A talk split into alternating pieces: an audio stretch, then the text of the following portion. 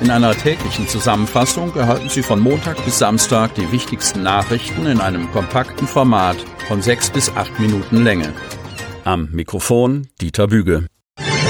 Dienstag, 18. Januar 2022. Altbau im Lotsenviertel steht in Flammen. Flammen schlagen meterhoch aus einem Mehrfamilienhaus in der Schillerstraße. Dichter Rauch steigt Sonntagnacht in den Himmel. Es riecht nach verbranntem Holz und Plastik. Schläuche sind verlegt und zwei Drehleitern der Feuerwehr Cuxhaven ragen über die Dächer im Lotsenviertel. Es ist kurz nach zwei, als ein Anwohner einen Wohnungsbrand in der Schillerstraße meldet. Als die Einsatzkräfte eintreffen, steht der Altbau bereits in Flammen. Starker Wind und wenig Platz in der schmalen Straße im Lotsenviertel stellen die Feuerwehr vor große Herausforderungen. Das Gebäude wird sofort evakuiert. Eine Person aus dem dritten Obergeschoss kann mit der Drehleiter vom Balkon gerettet werden.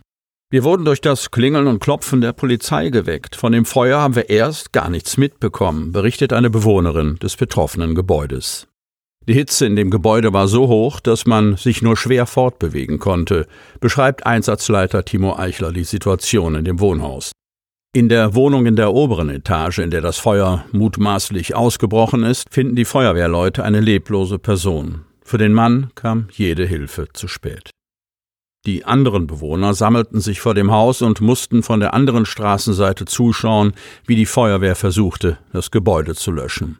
Zusätzlich wurde auch das Nachbarhaus evakuiert, da die Gefahr bestand, dass die Flammen aus dem Gebäude übergreifen, erklärt Einsatzleiter Eichler. Während die Feuerwehren gegen die Flammen kämpften, kümmerten sich Nachbarn um die Versorgung der Betroffenen und nahmen sie vorerst in ihre Wohnungen auf, damit sie sich aufwärmen und ihre Haustiere unterbringen konnten. Eine andere Frau kochte Tee und brachte Decken. Die Strohdecken im Gebäude und die Dachpappe des Anbaus brannten lichterloh, sagt Eichler. Die Löscharbeiten dauerten etwa drei Stunden. Das Obergeschoss ist zerstört, die anderen Wohnungen und Polsterei und Autosattlerei im Erdgeschoss durch Rauch und Löschwasser nicht mehr nutzbar. Im Einsatz waren die Berufsfeuerwehr Cuxhaven und die Freiwilligen Feuerwehren Groden, Mitte und Döse. Die Brandursache ist noch unklar. Die Polizei schätzt den Sachschaden auf 250.000 Euro. Inzidenzwert bleibt im Cuxland hoch. Kreis Cuxhaven. Kaum verändert zeigt sich die 7-Tage-Inzidenz für den Kreis Cuxhaven nach dem Wochenende. Damit bewegt sich der Wert für die Neuinfektion pro 100.000 Einwohner binnen einer Woche immer noch auf einem hohen Niveau. Am Freitag lag die Inzidenz bei 452,2, stieg am Sonnabend auf 460,7 und sank am Sonntag nur geringfügig auf 459,7, wo der Wert auch am Montag noch liegt. Mit dem Lagebericht nach dem Wochenende gibt der Landkreis Cuxhaven 229 Neuinfektionen bekannt. Erneut ist jede Stadt oder Gemeinde bzw. Samtgemeinde von neuen Corona-Fällen betroffen. Die am Montag vermeldeten Infektionen teilen sich wie folgt auf das Cuxland auf.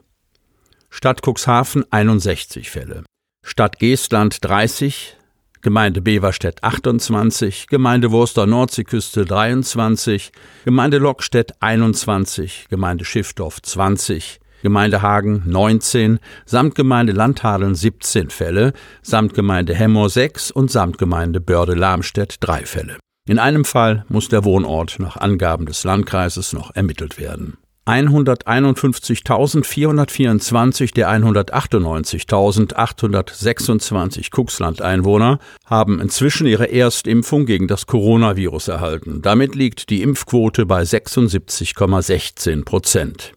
148.211 Menschen sind doppelt geimpft und 78.694 der Einwohner im Kreis Cuxhaven haben sich bereits die Boosterimpfung abgeholt. Hier liegt der Anteil somit bei 39,58 Prozent. Die prozentuale Intensivbettenbelegung in Niedersachsen beträgt aktuell 5,5 Prozent. Besorgnis über Baumfällung in Bülkau-Aue. Hülkau. Diese Baumfällerarbeiten rufen besorgte Anwohner auf den Plan. Warum müssen die alten Bäume an der Aue gefällt werden, wollen sie von den Mitarbeitern des Unterhaltungsverbandes Untere Ost wissen. Und eine Mitarbeiterin vom Naturschutzamt des Landkreises machte sich am Montagmittag sogar auf den Weg ins abgeschiedene Bülkau-Aue und ein eigenes Bild vom Ausmaß. Michael Böhling und Mirjam Mahler aus Bülkau sowie Sabine von Gemmeren aus dem benachbarten Kedingbruch machten sich unter anderem ein Bild von den Fellaktionen in Bülkau-Aue und bedauerten den Verlust von wertvollem Naturraum.